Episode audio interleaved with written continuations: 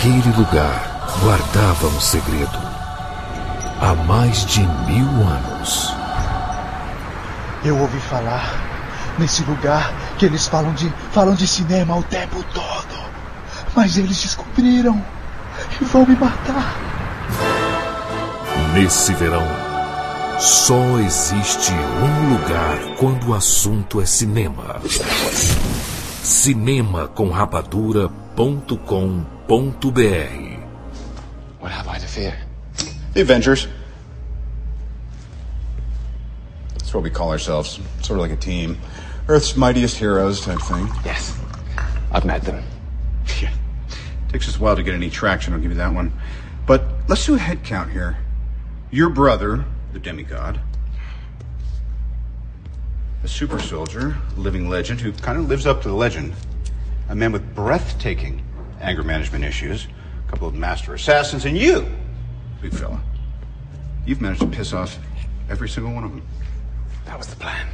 Not a great plan. When they come, and they will, they'll come for you. I have an army. We have a Hulk. Oh, I thought the beast had wandered off. You're missing the point. There's no throne. There is no version of this where you come out on top. Maybe your army comes, and maybe it's too much for us, but it's all on you. Because if we can't protect the Earth, you can be damn well sure we'll avenge it.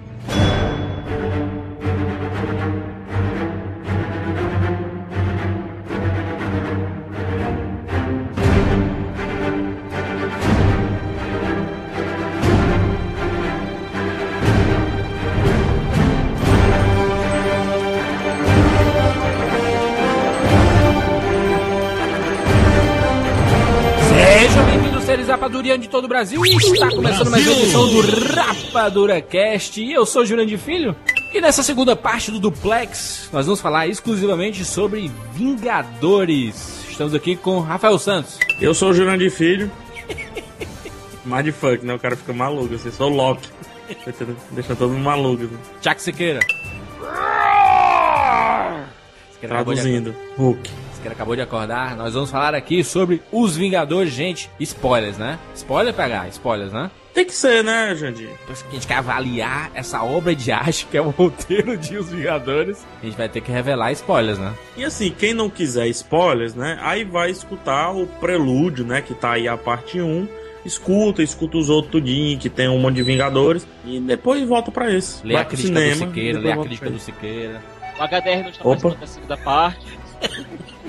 Pegar aquela buzina de bicicleta. a mensagem aqui do, do Tony Stark aqui que chegou. O Siqueira. HDR não está participando da segunda parte, porque ele foi abduzido pelo pessoal da Marvel, porque tentou dar spoiler pra gente na primeira parte. Então, Exato. Então estamos aqui, eu, PH Santos, Tchak Siqueira. Vamos falar sobre Vingadores. Fecha os olhos, abra os ouvidos e vamos nessa, menina.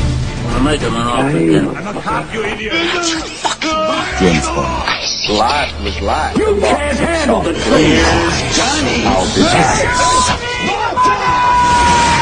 And the Oscar goes to Rapadura Cast.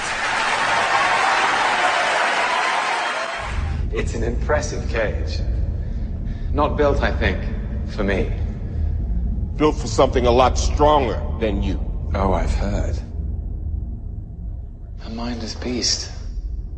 Makes play he's still a man. How desperate are you? You call on such lost creatures to defend you. How desperate am I? You threaten my world with war. You steal a force you can't hope to control. You talk about peace and you kill because it's fun. You have made me very desperate. You might not be glad that you did. It burns you to have come so close.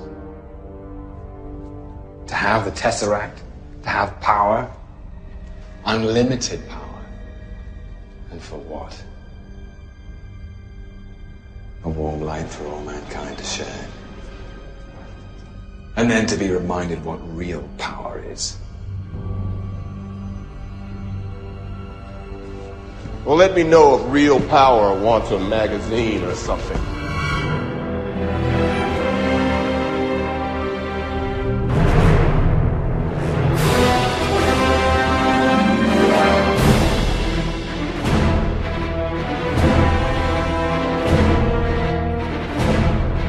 Olha só, Vingadores. Tanta espera, tanta preparação, né? Tanta, muita, né? Muito, muita expectativa, né? Eu não sei vocês, assim, não, não, não é falando mal, não é por mal, assim.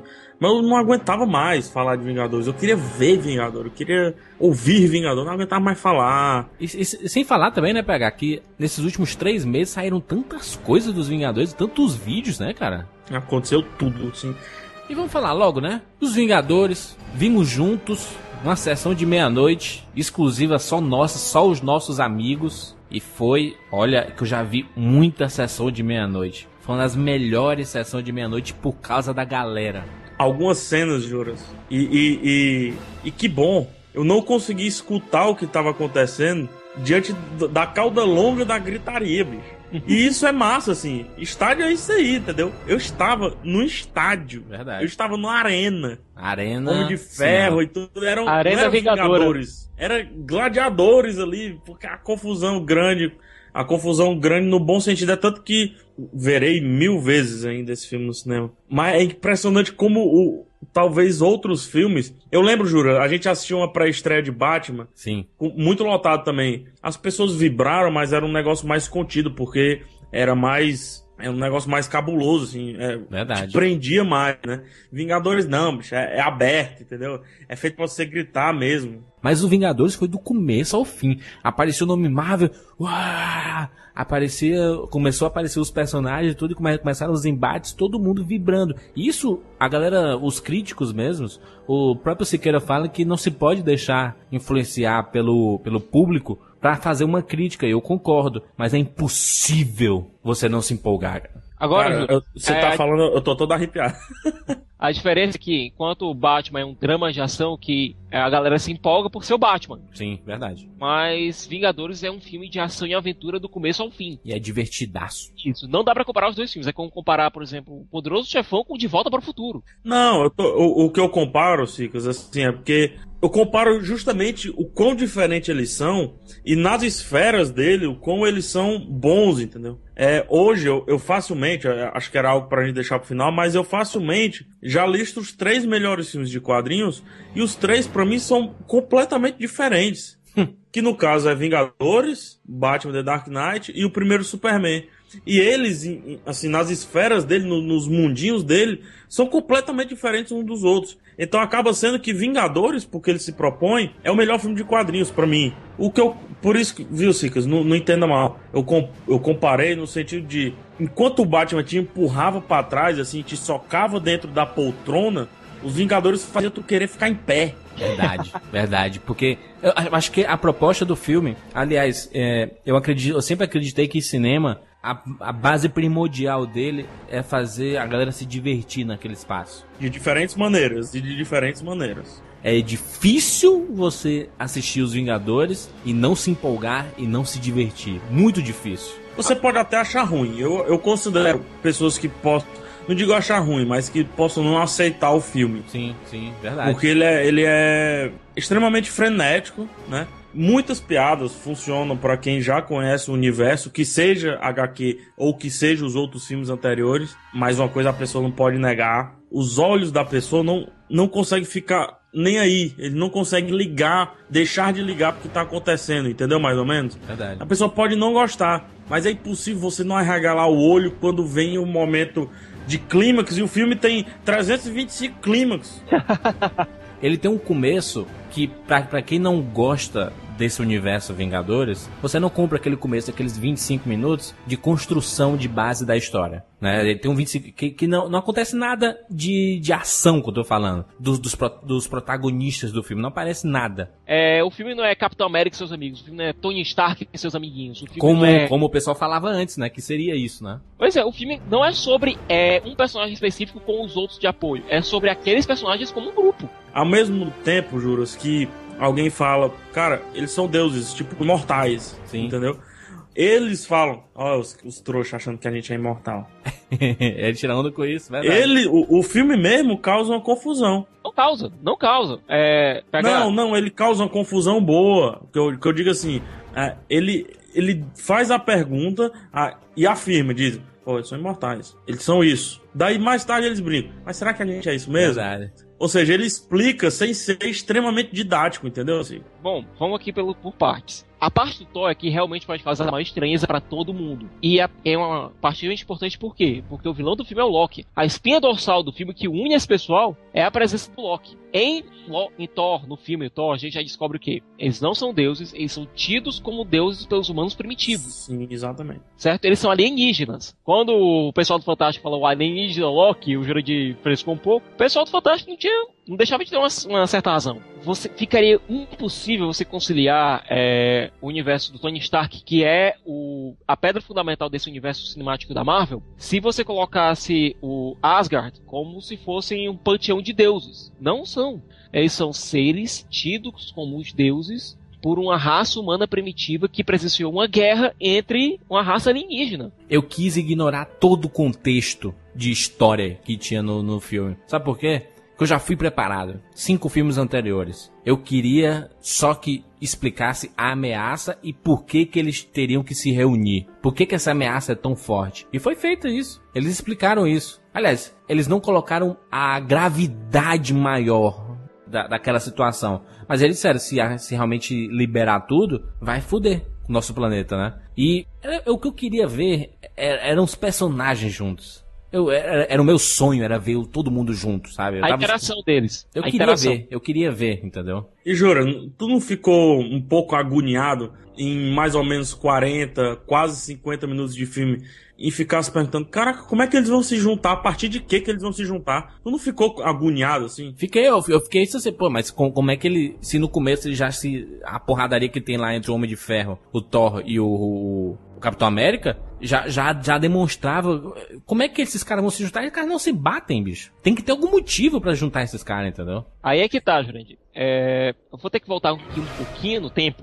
e falar do filme anterior do Joss Whedon, que pra mim é o grande herói desse filme e se chama Joss Whedon. É o cara que vai sair por cima da carne seca nesse- depois desse filme. Ele fez uma série chamada Firefly. É uma série que basicamente ninguém viu e quem viu amou. Ah, pô, Firefly, Serend.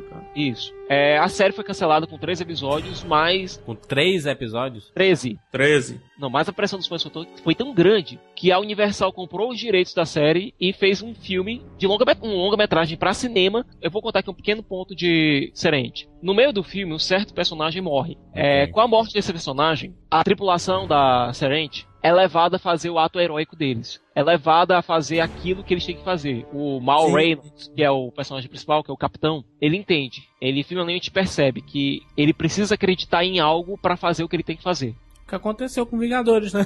É, o agente morre, né? E junta tudo aí. Exatamente, o Joss Whedon ele sabia exatamente o que fazer. Mas pegou logo um personagem, cara. Phil Coulson. Cara, personagem legal. Apareceu em praticamente todos os filmes da Marvel ali. E sempre tinha alguma relação quando, quando tinha curta, né? Se quer, curta na internet. Algum, alguma menção de alguma coisa. Sempre tinha esse personagem. Ele até mais do que o, o, o Nick Fury, né? Sim. O Nick Fury foi, foi é, digamos que ele fosse o, o cavalo ali do tabuleiro, né? E o, o nosso amigo, o agente, até como brinca o Stark, né? É o elo. Verdade, Entendeu? verdade. Ele- Ele, aparecia ele- em todos, né? Ali. Ele faz aquela fechadurazinha entre todas as correntes. Era o Raimundo Faz Tudo. É o Raimundo faz tudo, exatamente. É ele conserta exatamente tudo por mesmo. isso. É exatamente por isso que era ele que tinha que morrer. Foda, né, cara? Ele era amigo do Thor, É amigo do Thor, do Tony Stark. ele era amigo do Tony Stark e era o fãzaço do Capitão América. Verdade. Caraca, que fo- cara, que foda. Que esse, esse filme tem momentos emblemáticos. Eu acho que a gente pode começar a citar, a, a citar isso. Porque o, quando é, o Loki mata o Phil, o pessoal no cinema, a reação era foda. Puta que pariu, matou o melhor Vingador. Filha da puta. Começou a xingar o Josh Whedon. É, mas sabe por quê, Juras? Porque ele é agente, não agente de si. Sim. Mas é aqui, é a, é a negrada. São Ele representa fãs. a gente, né? Rep- Exatamente, ele é a representação pura e simples de quem tá assistindo e de quem acredita em heróis. Isso é foda. Essa, essa parada de você acreditar no, no heroísmo e você ver o resgate do próprio filme do Capitão América, do, do heroísmo que, que é o, era o Capitão naquela época dele. O símbolo. E, o- e o Phil chegando e falando, pô, eu sou, sou fã, e eu, pá, tô, tô do teu lado aqui. Porque ele, o Capitão América, ele representou pra aquela nação de agentes é, o heroísmo, cara. A possibilidade de você salvar o seu país, entendeu? Com, com dedicação e, e- e- dando tudo de si. Tanto que ele estava ao lado do Capitão, ele ficava, ficava nervoso, cara. Eu sei que ele fala, o cara é muito nerd, ele, né, cara? Eu tenho cards aqui do- com foto tua. Aí o cara, o Capitão, cards? O que é isso? Não, aí é que tá, Jurandir. Você é um cara que ficou fã do Capitão América depois de Guerra Civil, que eu sei, que eu li conheço. muito, muito, muito. Me diz uma coisa. Você é o Phil Coulson. Eu tenho certeza que se você tivesse no lugar do Phil Coulson, você estaria lá. Pô, Capitão América! Você pode instalar os cards pra mim? Total, total, Siqueira, total. Porque o Capitão América ele real- realmente representa isso. Essa, essa garra, entendeu? Essa, e o, o espírito de. Ele tem a cara de herói. E o Chris Evans, o ator, ele conseguiu dar isso. E é uma coisa que eu nunca esperava, cara. Que o Chris Evans conseguisse convencer tanto com esse personagem, cara. E, e no Vingadores ele chega no seu ápice, cara. E ele apostou numa coisa simples, mas difícil de fazer, vide o histórico do Chris Evans. A seriedade. Verdade, verdade. Até brincando, que tem algumas piadinhas na boca dele, até brincando, é na seriedade. Respeitando o status, respeitando o posto. Eu sou um capitão. E é assim que me chamam e é assim que me respeitam. E só por essa seriedade, dentre uma, um Bruce Banner um pouco desajustado, é um cientista normal, Isso. Deslocado ali, né, na situação. é meio confuso, perfeitamente bem interpretado também. Um Robert Downey Jr. que até. Robert Downey Jr. não, desculpa. Um, um Tony Stark. É, Tony Stark, né? Um Thor que não se envolve com essas questões de liderança, essas questões Não de se envolve, sentimento. Triste, melancólico nesse filme, inclusive. Melancólico. irmão dele. É o irmão dele ali, pô. Exato. É, a- praticamente, é, o, o culpado é o Thor, praticamente. Ele Verdade. se enxerga, volta e meia ele olha. Ah, que merda, hein, velho? Porra. É como aquele irmão ali que você tem que receber na sua casa, você tem que fazer, deixar o irmão dormir na sua casa. Você acaba jogando videogame com seu irmão, mas o cara vai lá e faz uma merda. Tu, puta merda, brother. De novo, bicho. E ele tá melancólico. E as pessoas dizem, ah, o Thor tá meio apagado. Não, ele, ele, tá, Isso. ele tá sentido com, com, com a situação, entendeu? Ele não pode nem pensar em enviar a mulher que ama, a Jane Foster, pra não atrair a atenção do Loki pra ela. Isso aí. Verdade, verdade. Ele não É pode nem tentar se relacionar muito com as pessoas, não- não só ela, mas com qualquer pessoa ali. Como a gente estava com, com os nossos amigos lá, o pessoal, os ouvintes, os visitantes do cinema com rapadura, sabem que eu sou muito fã do Thor. Eu acho o Thor muito melhor do que o Homem de Ferro, né? Então tem uma hora lá que o a primeira cena de batalha do filme de batalha entre os heróis, em que tá lá o, o, o Thor encarando o Homem de Ferro, e o Homem de, o Homem de Ferro chega dando uma voadora no, no Thor. A galera, chupa Thor, Jurandir, filha da puta! A galera xingando no cinema. Aí o Thor vai pra cima dele, eu chupa, não, bem! Uma coisa bacana, né? Você estádio, é defende, estádio. você defende o, perso- o personagem que você mais gosta, né, cara? E você vê quando os três conseguem se reunir, ali a porradaria é muito foda entre eles, cara. Mas você vê que o Thor é muito mais forte que o Homem de Ferro, né? Você repara ali no, na, na, na enfim, porque não se compara, né? O cara é um semideus e o outro é o é, é que, que tem a força por, por causa da máquina, né? Agora, Jurandir, essa cena é importante por outro detalhe. Quando eles percebem, né, que não, não adianta eles lutar, que não vai sair dali, entendeu? Vocês lembram na hora que o Thor lança um raio contra o Homem de Ferro e a armadura dele é carregada em 400%? Sim, Claro. sim. Você pega também a cena que o Thor taca a marretada no escudo do Capitão América e tem uma explosão de energia. Sim. Isso é uma prova mais do que cabal do que a, que a tecnologia asgardiana ela serviu de modelo para a tecnologia que veio o reator Arc e que veio o Vibranium do Capitão América, Isso aí. certo? Ou seja, a gente já tem aqui uma, é, a gente já tem uma, um gancho para uma eventual continuação. O, o filme não precisou dizer isso explicitamente pra gente. O filme disse, olha, existe uma ligação entre essas tecnologias. Sabe, sei lá, o que, o, que, o que que a SHIELD tem nas mãos, né, cara? Eles mesmos não dizem isso, né? Agora, como isso acontece é muito foda, né, cara? Muito foda, muito Porque foda. o, o Thor é, vai com o martelo de encontro ao escudo e eu até, é, idiotamente, bobo, puro, né? Pensei, caraca, fudeu. Fudeu no sentido, e agora, América? Mas não, né? Gera um pulso tão animal que eles param. É, Não vai sair daqui mesmo, essa É, tá, tá igualado aqui. É, é tanto que eles chegam assim, né? Fica os três assim, frente a frente e fala: Vamos, vamos, não, peraí, peraí. Vamos resolver isso aqui, né? E agora, se, se a gente for analisar, a gente já falou lá do Capitão América, falou do Thor. A gente tem que falar muito do Tony Stark, porque o Tony Stark ele tem um comportamento que a gente quer ver. A gente quer ver esse comportamento dele. Ele é meio Sawyer do Lost. Lembra que o Sawyer dava apelido pra todo mundo? Ele faz isso no, no, no filme toda hora. Ele chega e chama o Gavião Arqueiro de Legolas. Chama o, o, o Capitão América de Capicolé. Chama o Todd. E aí, caçador de emoção? É uma referência, pra quem não lembra, o filme com o Patrick Swayze e Sim. o Keanu Reeves. Exatamente. É, não é idiota, né? Não é, ah, nada a ver, pra falar de Legolas, é, nada a ver. Porque é totalmente contemporânea aquela parada ali. Cultura Então, pop, né, também. ali. Normal, entendeu? É normal demais. É, o- é o, é o cara que tá na mídia, é o cara que quando ele aparece numa revista, ele tá no destaque, mas no cantinho tem os lançamentos da semana, entendeu? Então o cara tá por dentro de tudo, né? E o comportamento dele de tá meio pouco se lixando pra aquilo, é o ponto de virada do filme é aí, né, cara? Quando ele realmente percebe, quando o Capitão América chega assim, você acha que é um herói, mas você não é um herói. E o Tony Stark fica puto. E, e o Capitão América, ele- ne- nesse momento, ele, ele é muito importante por, por mostrar isso. O Tony Stark se preocupa com ele, com a riqueza dele, com as conquistas dele, e não o bem que ele faz pra, pra, pra humanidade, entendeu? E acho que aí é importante que a gente vê a mudança do personagem, né? O personagem ele passa a se preocupar com o time e com o que tá acontecendo. Mas pra isso tem que acontecer a morte do Phil, né? E a, e a jogada de marketing fantástica do Nick Fury, né? De colocar as cartas em cima da mesa, né? Ele que as cartas não estavam no, no bolso do Phil, mas ele disse que estavam no bolso. Pergunto, Hum. morreu? Aí é que tá. Eu tava pensando exatamente nisso. Jurandir, você se lembra da morte do Tony Almeida? Claro, 24 horas. Pois é, é aquela coisa. O próprio Phil Coulson disse, olha, eles precisam de alguma coisa para vingar. Isso. E depois daí, puf, É, mas só que também, nosso amigo Nick Fury também não é esses bonzinhos todos. É não, é não. né? Não é, não é o cara que revela tudo, assim, ele tem um ideal, e o ideal dele é maior até do que o ideal do que eram os Vingadores. O Sim. ideal dele é justo e ele não mede os meios pra fa fazer jus ao que ele acha certo. Ele tava sempre indo de encontro à opinião da Do da- Conselho de do Segurança. conselho, né, cara? Então, Ele atirou num jato, Jurandir. isso, cara, o cara saiu com uma bazuca na mão, acho. portanto, não é difícil pensar que ele possa ter fingido a morte do Phil Coulson. Eu, ah, pode acontecer. eu acho completamente normal. Sim. Eu acho completamente normal. Fica, é, se morrer, normal. Se voltar, massa. E dá até uma nova discussão, se quer. Já pensando um pouquinho no 2. Por que que eu, Tony Stark? Por que que eu, Thor? Eu, fulano, eu, cicrano? Vou acreditar nesse Nick Fury aí, mancho.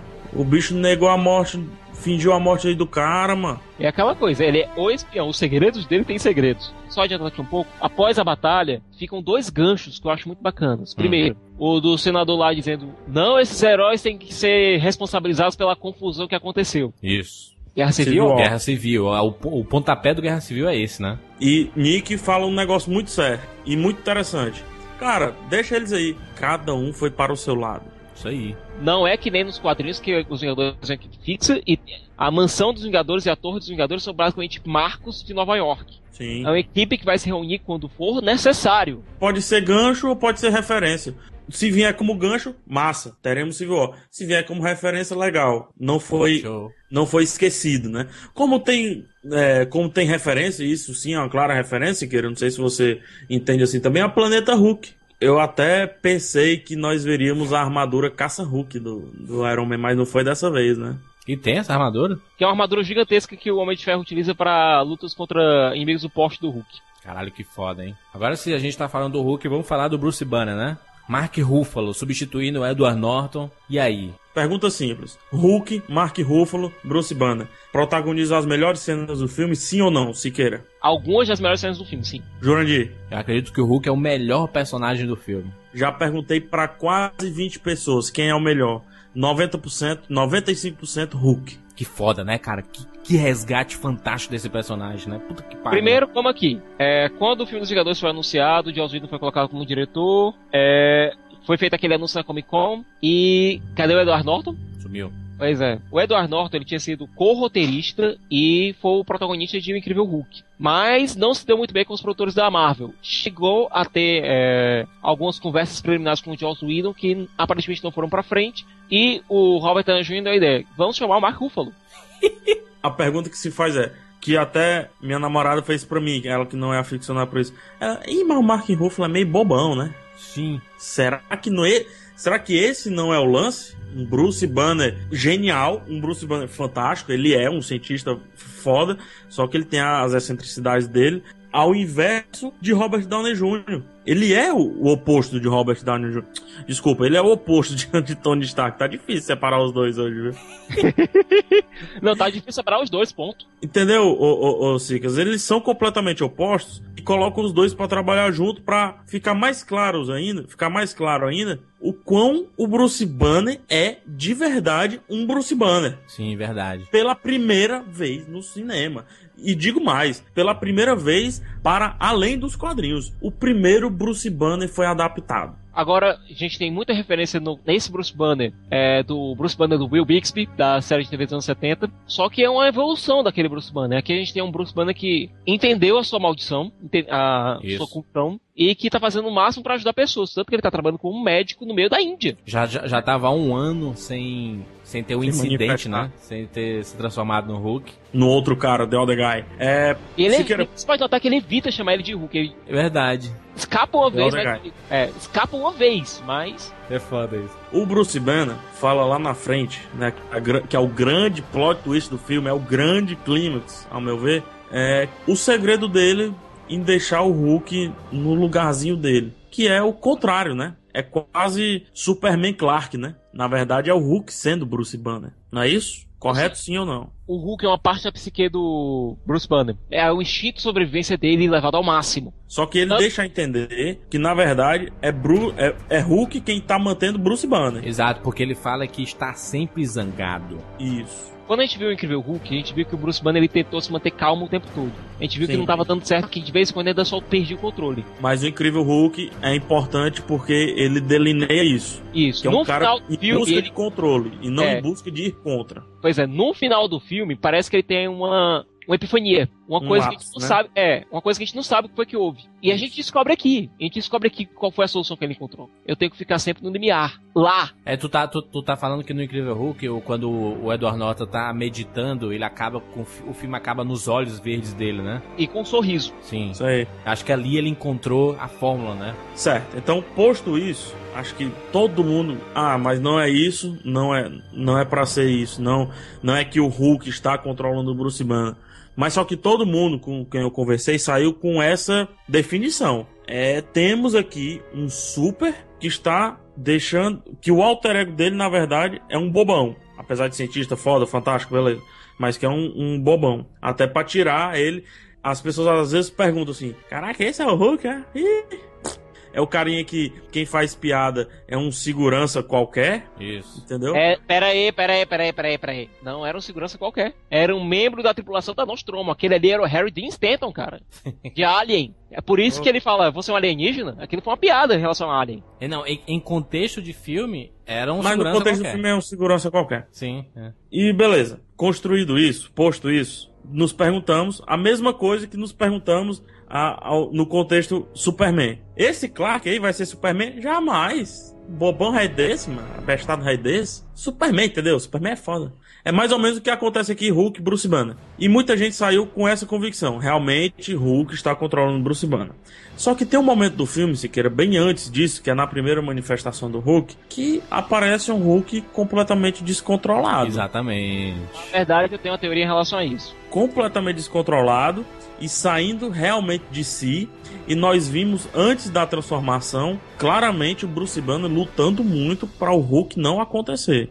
Pergunta: se ele disse que está todo tempo zangado e que por isso controla o Hulk ou o Hulk controla ele, como é que faz sentido essa cena? Faz sentido. Faz sentido pegar. Deixa eu te dizer aqui uma coisa. Como eu falei, o Hulk é como se fosse uma parte dele que tá sempre lutando pra sobreviver. Ele tá se mantendo sempre zangado. O problema é que ali o Hulk não surgiu por conta de uma manifestação de raiva. Não foi por conta de eu estou sempre zangado. Ele surgiu por eu estou sendo ameaçado. A, Ali essa, na nave, na, na primeira, a primeira manifestação. E por quê? Foi uma bomba que explodiu do lado dele. Aquilo ali foi tudo planejado pelo Loki. Ao mínimo detalhe, aquilo ali foi tudo planejado pelo Loki. Ele queria soltar o Hulk ali pra matar todo mundo.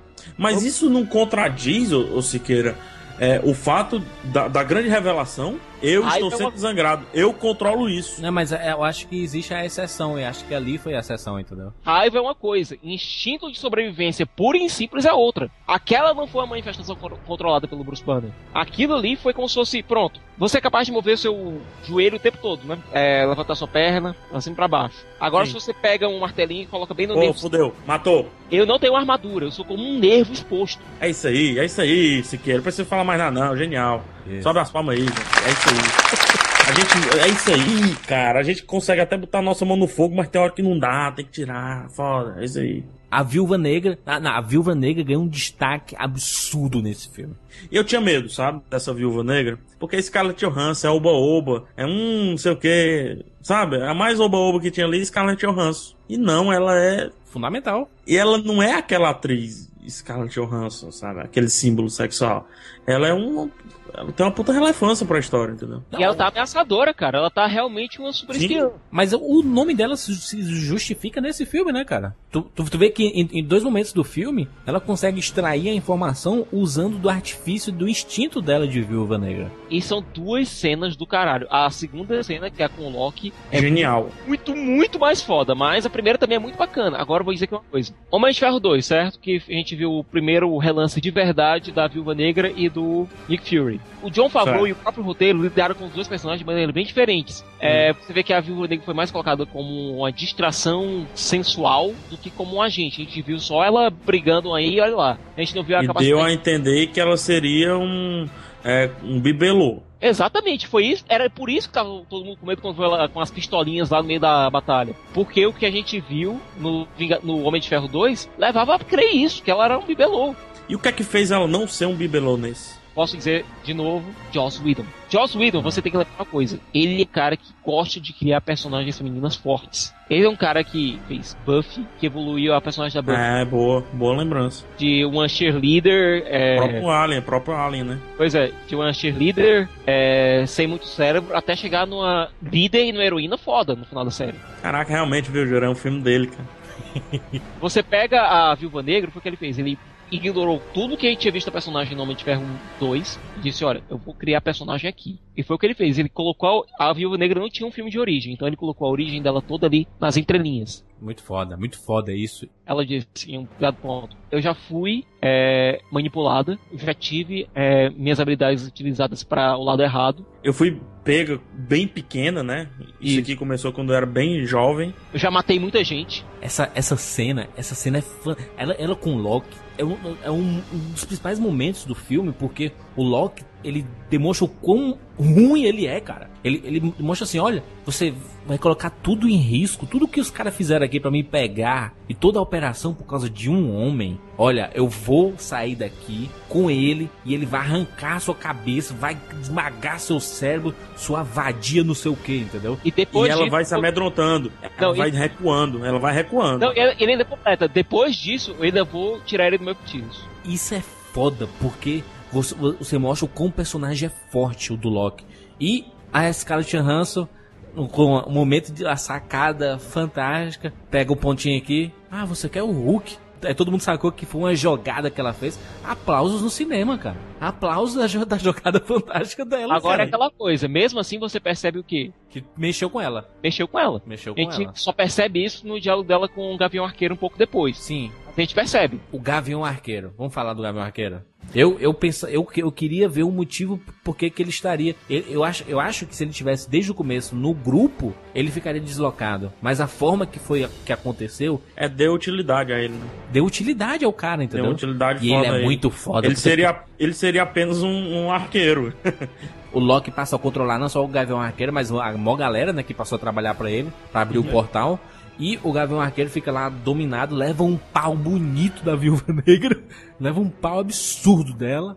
e depois começa a lutar lado a lado com todo mundo. Ele, ele dá até um tiro com o, o- o arco dele, a lá toque Ronaldinho Gaúcho, mano. Nem É. olha e. 3D. É, é, Aliás, 3D, uma né? coisa, é, o modo que a Viúva Negra consegue libertar o Gavião Arqueiro é uma referência direta, sabe a quê? A, o arco que o Whedon escreveu dos X-Men, em que o Wolverine ele regride a infância, ele fica com o corpo dele de adulto, só que ele fica com a mentalidade que ele tinha é, antes de origem. O PH Leo sabe que ele era meio lesadinho. Voltemos às origens. Façamos o simples. Muito foda, muito foda isso. E vamos falar, muita gente não comprou. Eu, eu comprei desde o começo o Loki. Vilão foda do Thor. Cara, eu demorei. Eu demorei. Só que depois eu, eu pensei, juros, Ah. é, um pouquinho antes da gente assistir o filme, e revendo já pela quinta vez o Thor, que não poderia ser outro, porque É, o Hulk não é, é enfrentável. O Hulk é enfrentável, né? E os outros juntos é impossível ganhar. Só tem uma coisa que vai ganhar da força daqueles caras todos juntos: é a lábia, é a malandragem. Olha, eu, eu não, eu não vou comparar com o Heath Ledger, porque Heath Ledger tá, tá, Não. num, tá num posto muito acima. Mas depois do Heath Ledger, apareceu realmente um vilão, cara. Um vilão foda no universo de quadrinhos. Um vilão sarcástico, um vilão que o cara tá falando uma parada séria, ele dá um sorriso de canto de boca. Um cara que tá sempre olhando de baixo pra cima. Tem uma hora que ele... Puta ator, Puta puta ator, puta ator, puta ator. Eu Fantástico. falo isso há tempos. Sim, mas é, a, gente tá, a gente confirma nesse filme. Mas é difícil, Siqueira, aceitar. Não, é- não era fácil, não, Não era cara. fácil, não era fácil, porque em, em alguns momentos do Thor, por exemplo, ele parecia uma bicha louca, entendeu? Revoltada. Ai meu Deus, por que tá fazendo isso? O Tom Hiddleston é a melhor coisa do Thor. Concordo. Ele é a melhor coisa do Thor. E agora ele se mostra um dos grandes pilares de Vingadores. Por quê? Em alguns momentos você vê que alguma parte dele ele quer realmente voltar para casa, ele quer é, voltar pro irmão dele. Você vê que tem alguma uma parte mínima dele que ainda ama o, o Thor. É, tanto que o Thor fala isso com ele, né? Ele fala isso assim, mas não, não tem mais jeito, né, cara? Já aconteceu. O ego dele é tão maior que diz, olha, você já tá nesse caminho, não desvie. E, e esse caminho leva ele a fazer coisas que são indizíveis. O que ele faz com aquele pobre coitado daquele cientista na Alemanha, Verdade, verdade. e é de uma maneira tão brutal, parece, parece que ele tá, se, ele tá realmente se divertindo fazendo aquilo. ali. Na verdade, ele não tá nem se divertindo, ele, ele tá é nem aí. É pior do que isso. É, é o instinto dele, quando tu falou de instinto lá, lá do Hulk, aqui é o instinto dele, ele é o, o deus da trapaça, Qual é a motivação dele, ô, ô, ô Sicas? Qual a motivação dele? Ele não acha justo que o Thor tenha toda a glória, tenha, to- tenha um reino pra governar, enquanto ele tenha sido banido, execrado, e tem o fato de que ele descobriu que a origem dele é muito menos nobre que a do Thor. Verdade. Cara, por vezes, viu, Sicas? Eu, eu entendo que essa é a motivação. Por vezes eu olhava assim e disse, rapaz, a motivação desse cara é não ter motivação. Tanto só que teve uma hora que o, o outro, que é o emissário do grande chefão, Sim. que é interpretado no final do filme, diz: Meu mestre deu você um propósito. Meio submisso, né? A esse outro, né? É, fica, mas meio que caga, entendeu? É, ele sabe, ele sabe que vai fazer o dele. Ele- Não, e tem outra coisa, tem outra coisa. Na hora que o Thor, ei, como é que você veio parar aqui? Quem foi que lhe deu essa tecnologia? Que, com quem você andou se metendo? Isso aí. Foda isso porque a gente vê que o personagem, ele, ele não consegue entender como é que esses humanos, humanos, esses meros humanos, meio, meio Zord lá do... Formigas, do- formigas. Superman, formigas, né, cara?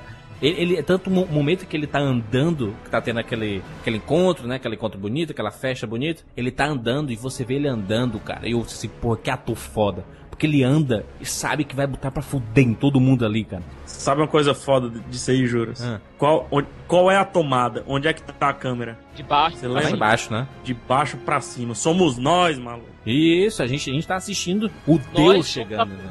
E ele é a bota. Não, aí ele manda todo mundo se ajoelhar e ele faz a- um, um movimento lá com, com o sabre dele, com o cedro dele, e depois a gente entende que todo mundo se ajoelha mesmo, né, cara? E ele, ele mostra a superioridade dele ali. Até que o velhinho lá liga o foda-se e ele vai atacar e chega o Capitão América. Mais uma explosão no cinema, né? Fantasticamente bem. E olha, Aí começa a escalada Loki, que é a Isso. escalada filme. Isso aí. Pro Loki ser derrotado, até se adiantando um pouco, o Loki ser derrotado, ele teve que enfrentar todos. Todos. Ele deu um pau, ele deu um pau no Capitão América, né, na verdade, né? Enfrentou a Viúva Negra mentalmente, Sim. perdeu. com o que ela tem de melhor, com o que ele tem de melhor, perdeu. Do Thor, ele perdeu uma, ganhou outra, né? Capitão América ficou ali, né? Naquele impasse ali, ele fugiu. Não é que ele perdeu, ele fugiu. Ele se absteve. Ele foi capturado ali, né, na verdade. Isso, ele foi capturado, mas ele se deixou, né? Se também. deixou, se deixou também, se deixou. Ele, ele, ele queria chegar perto do Hulk, né? Então. Isso aí. Com o Homem de Ferro, pra mim, os melhores, que é o embate realmente psicológico de dois malandros, de dois malandrovos aí, mesmo ali. total. Que dependem de outras coisas pra fazerem, pra cumprir seus objetivos. O Loki depende do exército dele, o Tony Stark depende da armadura. Exatamente. Barton. Primeiro foi subjugado e depois deu o troco com a flechinha que, solta, que explode na cara do Loki Foda, cena foda também, aplauso no cinema. até chegar no Hulk, velho. Cara, essa, essa cena. A do Hulk- única coisa que ia destruir Thor, ou que ia destruir Loki, era Luke, era Hulk. Não é porque o Hulk é o mais forte. É porque o Hulk não ia cair naquela lábiazinha de Loki, meu chapa. Não, e, e- e quando a gente vê esse momento deles dois frente a frente, a gente, porra, é agora. Aí ele diz assim: quem é que você vai ganhar aqui de um deus? Ele pega e, e transforma o, o Loki. Sabe aquelas galinhas de borracha que a gente fica batendo no chão? João Bobo, João Bobo. Cara, fica batendo de um lado pro outro e deixa ele quase semi-morto e todo mundo no cinema. Cara, eu não. É essa? Eu escutei nada da cena, cara. Eu só escutava a arena gritando. Eu- meu Deus, soltaram os leões, o Hulk é o leão, É, maluco. co- é- é- é como se o jogo tivesse um a um, pênalti a favor do adversário, bateu, o nosso goleiro defendeu, deu um contra-ataque e a gente fez o gol. É essa a sensação. É Hulk. E ele ainda, faz, ainda sai falando assim, Deus franzino. Na verdade, a melhor tradução seria Deus fraquinho, Isso, é. bonito. Caralho, Não, muito melhor. O melhor que é uma coisa que a gente esqueceu de falar. A voz do Hulk é dada pelo Lu Ferrigno, que era o, O Hulk. Hulk. pintado da série da, da série de TV. Isso aí, mais uma referência, né? Mais uma homenagem. E isso é muito legal porque o Hulk ele tem as melhores cenas. Porque, porque a gente compra o personagem, né? Você passa a comprar o personagem, então todo momento que acontece alguma coisa com ele, ele aparece sempre de forma foda, né? Na hora lá que. Eu, eu me arrepio, eu tô arrepiado aqui lembrando da cena, cara. Quando, Não, eu tô maluco. quando, quando acontece o maluco. círculo de todos os heróis. Não, não, não. Ao contrário, ao contrário. Quando tá todo mundo no chão e chega o Mark Ruffalo de motinha. Aí, aí a gente fala, pô, mas peraí, tá, tá vindo um bicho gigante ali, se transforma, se transforma. Aí ele fala, ah, o meu segredo é esse, eu tô sempre zangado. E, e a galera no cinema, Aí, de novo, preciso voltar. Mestre Joss, Mestre Joss, Mestre Joss, Mestre Vamos Joss. lá agora pra cenas fodas, certo? ah, tô arrepiado. Cenas fodas. Hulk versus Thor. Quando o Hulk vai pegar o martelo de Thor no chão. Palmas. Foda. Cenas fodas. Capitão América diz pra todo mundo: vá pra direita, vá pra cima, vá pra baixo, vá, faça isso, faça aquilo outro. Hulk, smash, meu filho. gritos, gritos absurdos. E tem a cena também do o Hulk e o Thor lutando juntos, lado a lado, e, e- e aparece eles, eles lado a lado assim. Conseguimos, e o Hulk dá um murrão no Porra, boa. Boa. Muita gente não entendeu, ô, ô, ô Siqueira, muita gente não entendeu. Ah, não é nada a ver, o morrão. Mas é Hulk, cara, é isso. Ele tá com raiva, porra. E Hulk faz isso, Hulk. n- É, finalmente, é, bate aqui, cara. Não, o Hulk ele se expressa destruindo. Ele, ele é isso. E, e quando, e, e quando, e quando, ele, ele solta e ele vai pra cima e começa a destruir tudo, e tu, caralho, esse peço é muito foda, o Hulk é foda, puta que pariu. Até, até chegar no momento, obviamente, que quando o Homem de Ferro se sacrifica, tá caindo lá de cima em alta velocidade, não vai conseguir recuperar, o Hulk chega e agarra o Homem de Ferro. Puta que pariu. E por que isso? Porque a gente viu uma amizade crescendo entre o Tony Stark e o Bruce Banner. Sim, Era uma amizade que um respeitava o outro, um conseguia falar a língua do outro. verdade. É coisa. A, a amizade complicada, só que é uma amizade óbvia, né? Na, na- verdade, quando o Tony Stark explica que o fato dele se transformar no Hulk não é muito diferente de ter um, um reator no peito, entendeu? Ele, ele se entende assim, olha, isso aqui tá me matando, cara. Isso daí tá te matando também? Não, tu se transforma numa coisa que é indestrutível. Eu não, eu tô morrendo. E o, aí o Bruce Banner percebe que não é bem assim, né? Que ele tem que aceitar a condição dele. Acho que o elo nasceu ali, deles dois.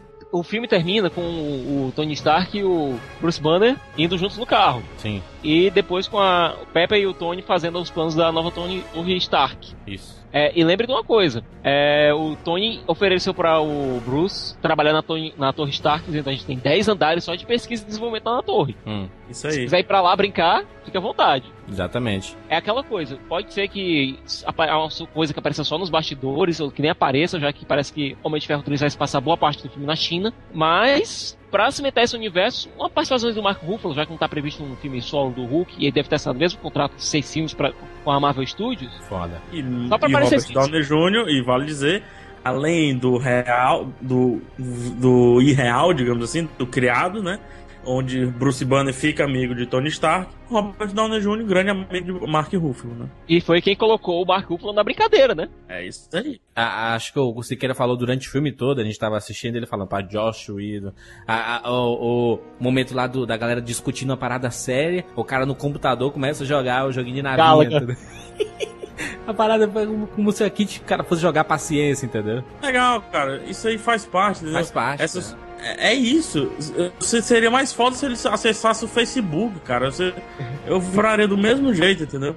Agora eu acho que o melhor momento do Joss Whedon no filme é quando ele faz a tomada onde todo mundo tá lutando ao mesmo tempo em lugar diferente. Esse é o segundo filme dele como diretor. Ele dirigiu alguns episódios de Buffy, Angel e Firefly. Só que esse é o segundo filme dele como diretor. Ele tem três planos no filme que me deixaram com o queixo lá embaixo. Hum. O primeiro é, foi o que a gente citou aqui do Loki descendo lá na Loki. O segundo foi quando estão todos discutindo lá e a câmera vira de cabeça pra baixo com o cetro no, no centro. Perfeito. Que eu achei aquilo ali do caralho. Perfeito. E Porque, outro- na verdade, ele tava segurando a própria câmera. Pois é, e quando vira com os, perso- os personagens parecem de cabeça pra baixo e o no centro, você vê que aquilo é inversão do que estava acontecendo ali e tudo tinha sido planejado pelo Loki. Aquela é a informação que o Joss Whedon quer, quer, quer nos passar por aquele movimento de câmera. Que todo mundo começou a discutir, uma discussão foda, inclusive, de todo mundo tendo seu momento na, na discussão e se descontrolando por causa daquele, daquele artefato, né? E aquele artefato, aliás, é a gema da mente da Manopla do Infinito, que apareceu no Thor, Sim, ao contrário de alguns cegos de certos videocasts que não viram.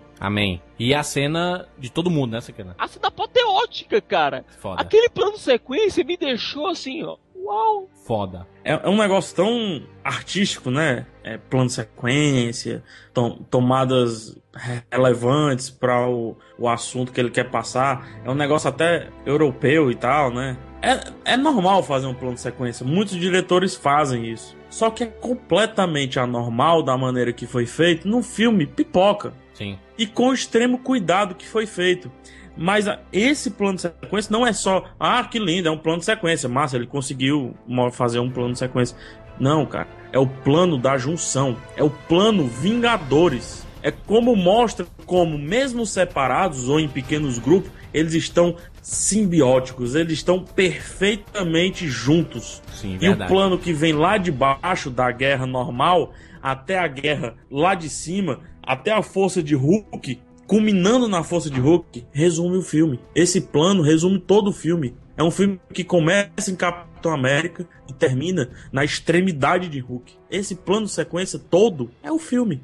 E, e a, e a gente vê nessa batalha final a liderança do Capitão América, né? E- É algo que eu queria falar desde o começo. Todo mundo tinha medo, todo mundo tinha medo porque achava que o Chris Evans não ia ter força suficiente o que seria o Tony Stark, né, cara? O que é seria pra o Homem de Ferro, né? Robert Downey Jr., cara. É. Mas é legal como isso foi conquistado. Ele não é, é- a gente falou, né, Cicas? O- os dois, a gente falou no cast anterior, os dois líderes natos da Marvel, Ciclope e Capitão América. Inerente, eles sempre, se eles estão presentes, é fato que eles devem ser líderes, né?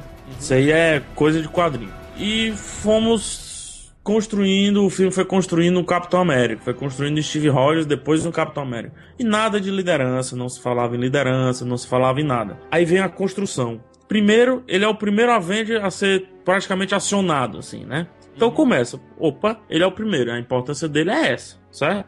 E vamos lá, dá teu show Chris Evans, blá blá blá. A primeiro, o primeiro lapso de liderança dele é com policiais normais, cara. Entendeu? Então ele começa por baixo. Ele, ó, você faz ali, você faz aquilo, você vai para lá, para lá, para cá, pra cá. Os policiais, sim, mas por quê? E daí ele se mostra o Capitão América, o capitão. E todos fazem o que ele quer. Por isso, porque ele é um cara que não simplesmente lidera. Ele é o cara que lidera por estar à frente até nos momentos ruins e vai se construindo.